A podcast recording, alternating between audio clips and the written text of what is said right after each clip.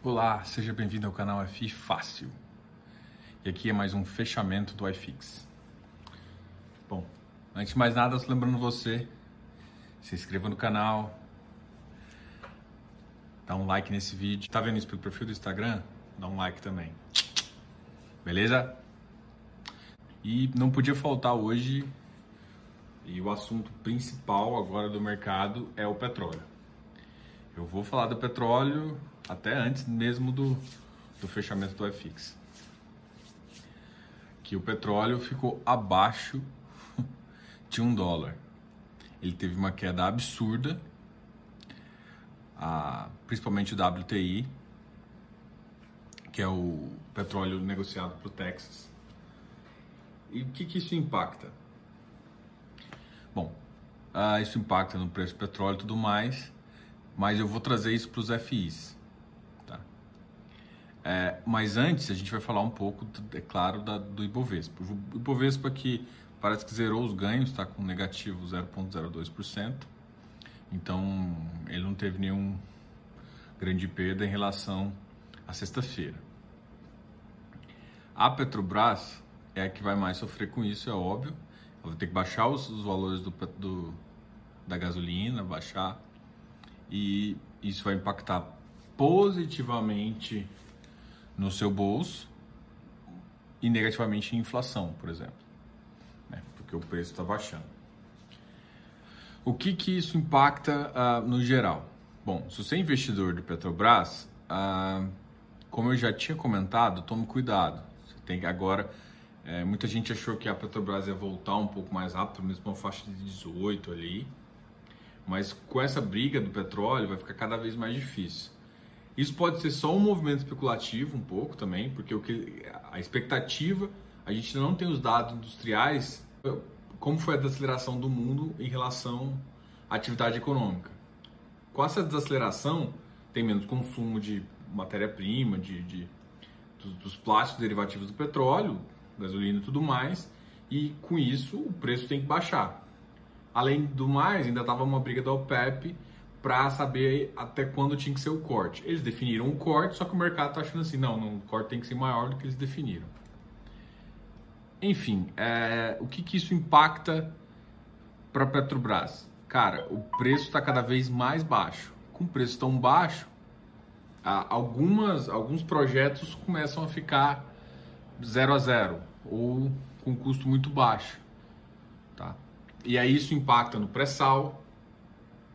E aí, pegando esse gancho do pré-sal, todos os investimentos que estavam vindo para o Rio por conta do pré-sal começam a ficar ali no, na, na gaveta.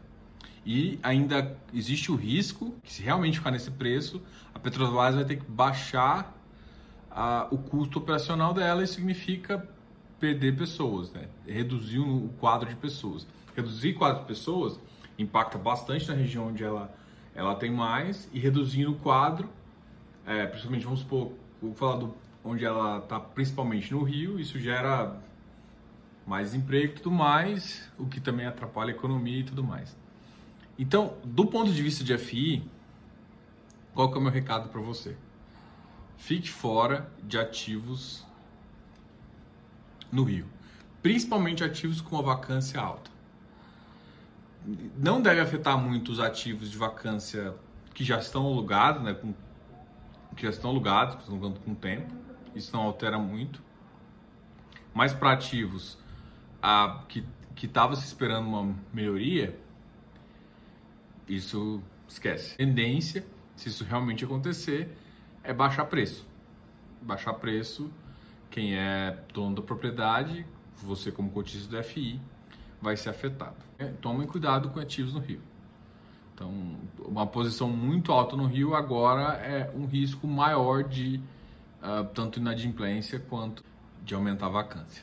Então, se você vai comprar também uma ação ligada a petróleo, dá uma guardada, tá? Porque assim, seu ativo ele é atrelado a commodity. Então não pode, por mais que você fale, ah, meu ativo é bom, ele consegue gerar capital. Consegue, mas a geração de capital dela depende da commodity o mercado pode estar exagerando e deve estar exagerando, gente não tem noção de como que isso impactou em desaceleração do mundo. E ainda teve um, um outro problema no petróleo, que foi vencimento de contrato futuro, que muita gente achou que o petróleo não ia abaixar de 10, comprou um monte de, de, de contrato e teve que zerar numa posição ruim, ele ficando até negativo. Enfim, então fiquem de fora, por enquanto, desses ativos?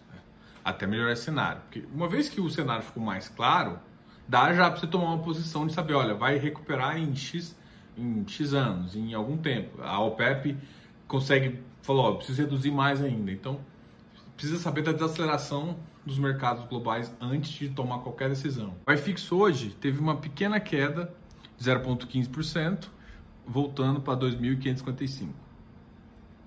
Os ativos que mais caíram foi o HGRE, Canip, ABCP, Hectare, XPI. Então, HGRE, lajes corporativas, justo. Canip, é, de índice de preço, justo.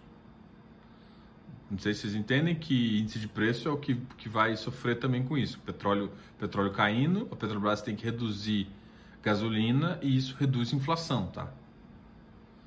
A BCP Shopping Hectare é um ativo high yield e o XPIN é um industrial, tá? Então, o XPIN eu vou dar uma olhada e inclusive ele é um dos objetos do meu estudo que vai sair até sexta-feira.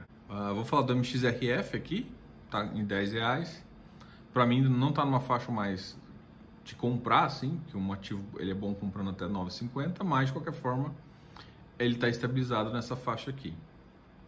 Os ativos que tiveram o um momento mais positivo foi o, o Safra, JSRE, que é um híbrido, HGCR, Iridium, XPMOL e Vigir. O XPMOL, ah, realmente, ele vai voltar para um preço que eu imagino ali, próximo até do, do, do VISC, talvez então, esses dois são ativos próximos, com uma gestão bem. Os dois têm uma. A, as, os dois são os dois melhores ativos de shopping. A maioria. Tem gente que prefere o XP Mall, tem gente que prefere o VISC. De qualquer jeito, o, o VISC ainda está um pouco mais caro. Então, para mim, o XP Mall está em oportunidade muito melhor que o VISC.